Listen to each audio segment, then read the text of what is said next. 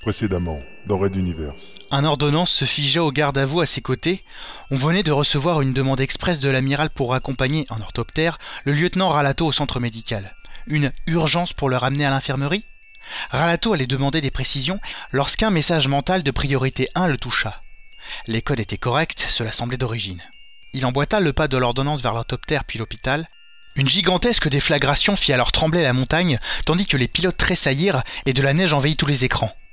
Tous comprirent immédiatement. Des charges incendiaires, le bâtiment était piégé. Raid Universe.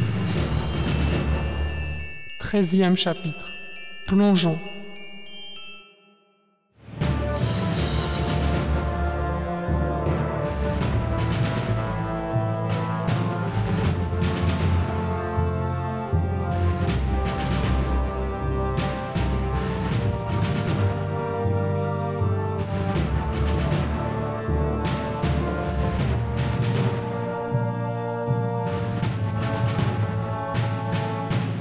Troisième épisode.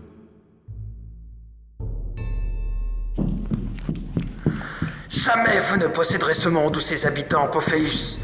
Votre folie de pouvoir s'arrête ici. Dans la Magnam, roi de Materwan, brandissant son épée, Pophéus recula d'un pas, puis d'un second, alors que le souverain en furie s'approchait inexorablement et.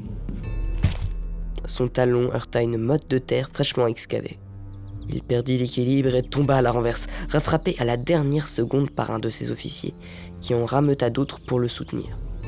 Maudit glissement de réalité. Lui, le maître des unités mentales, était incapable de contrôler les errements de son esprit. Il semblait même que ces crises étaient devenues quotidiennes depuis quelque temps. Peut-être étaient-elles encore plus récurrentes que cela, mais il n'était pas sûr de pouvoir faire confiance à ses propres souvenirs. Le passé et le présent se mélangeaient et laissaient apparaître la sentence du roi déchu de Materwan en lieu et place de la lugubre scène étalant son horreur sous ses yeux. Merci, soldat. Ce n'est rien. Un trouble devant ce spectacle abominable. Et se relevant, il ajouta, La mort de tant de braves se doit d'être punie de façon exemplaire. rapportant leur regard sur le charnier. Une grue et une quinzaine d'hommes triés sur le volet, dégagés du sol, l'une après l'autre, les 41 victimes. Tout était du ministère des Affaires mentales. La moitié manteau, l'autre moitié leur accompagnateur. L'odeur nauséabonde prenait aux narines. Les corps commençaient à pourrir malgré le peu de temps que certains venaient de passer sous terre. Materwan Centrum était une centaine de kilomètres au sud. La clairière où l'on excavait était dissimulée des regards au beau milieu d'une forêt touffue, ancien domaine royal. Malgré le changement de régime, peu de chasseurs œuvraient par ici, de peur d'un quelconque mauvais œil de Magnam IV. La population de cette planète culpabilisait toujours d'avoir mis fin à cinq siècles de monarchie. Et tout ce qui touchait à l'ancien souverain était toujours secrètement respecté, sinon craint. Secrètement Pour presque tout le monde, sauf Pophéus et ses manteaux.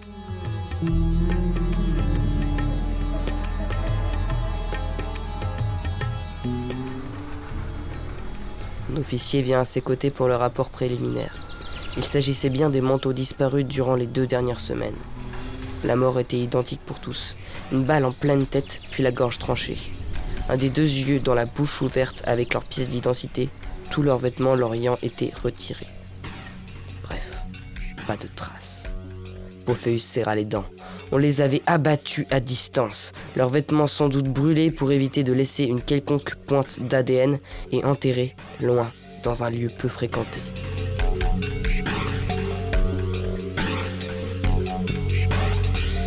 Les seconds yeux de chaque victime lui avaient été envoyés personnellement au ministère deux jours auparavant, avec les coordonnées de cet endroit.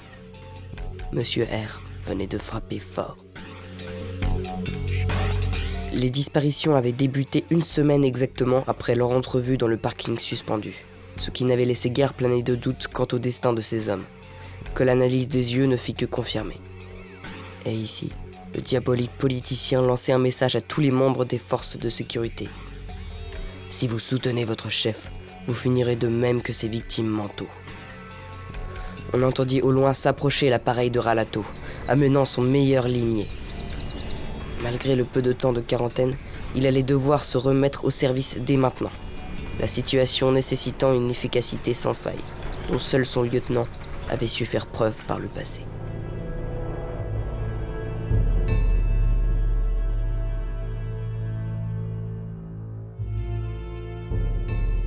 Ses yeux sillèrent lorsque l'orthoptère passa devant le soleil. Il joua quelque peu de sa mâchoire, puis enfila ses lunettes fumées pour mieux suivre l'appontage de l'appareil transportant la princesse Azala. S'éloignant lentement de la fenêtre, ne lâchant des yeux l'orthoptère qu'une fois celui-ci posé dans un des hangars du transporteur. Pophéus eut un simulacre de sourire. Au moins, le problème Azala était en voie de résolution.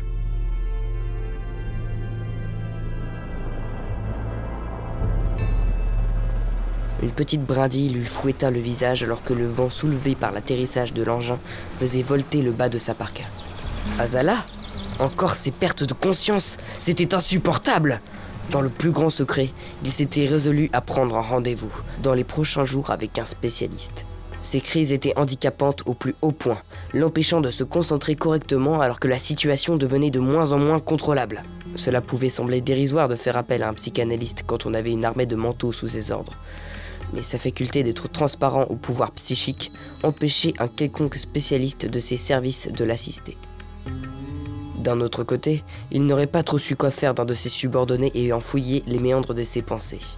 Tandis qu'un médecin externe, on pouvait toujours le faire disparaître.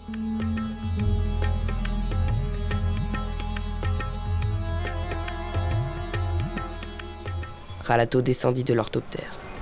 Son regard semblait voler de droite à gauche piochant dans les esprits aux alentours un résumé de la situation. Pas de doute.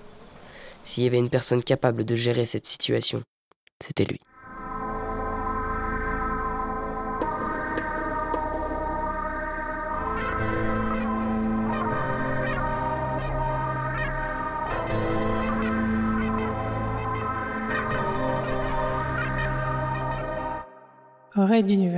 À suivre.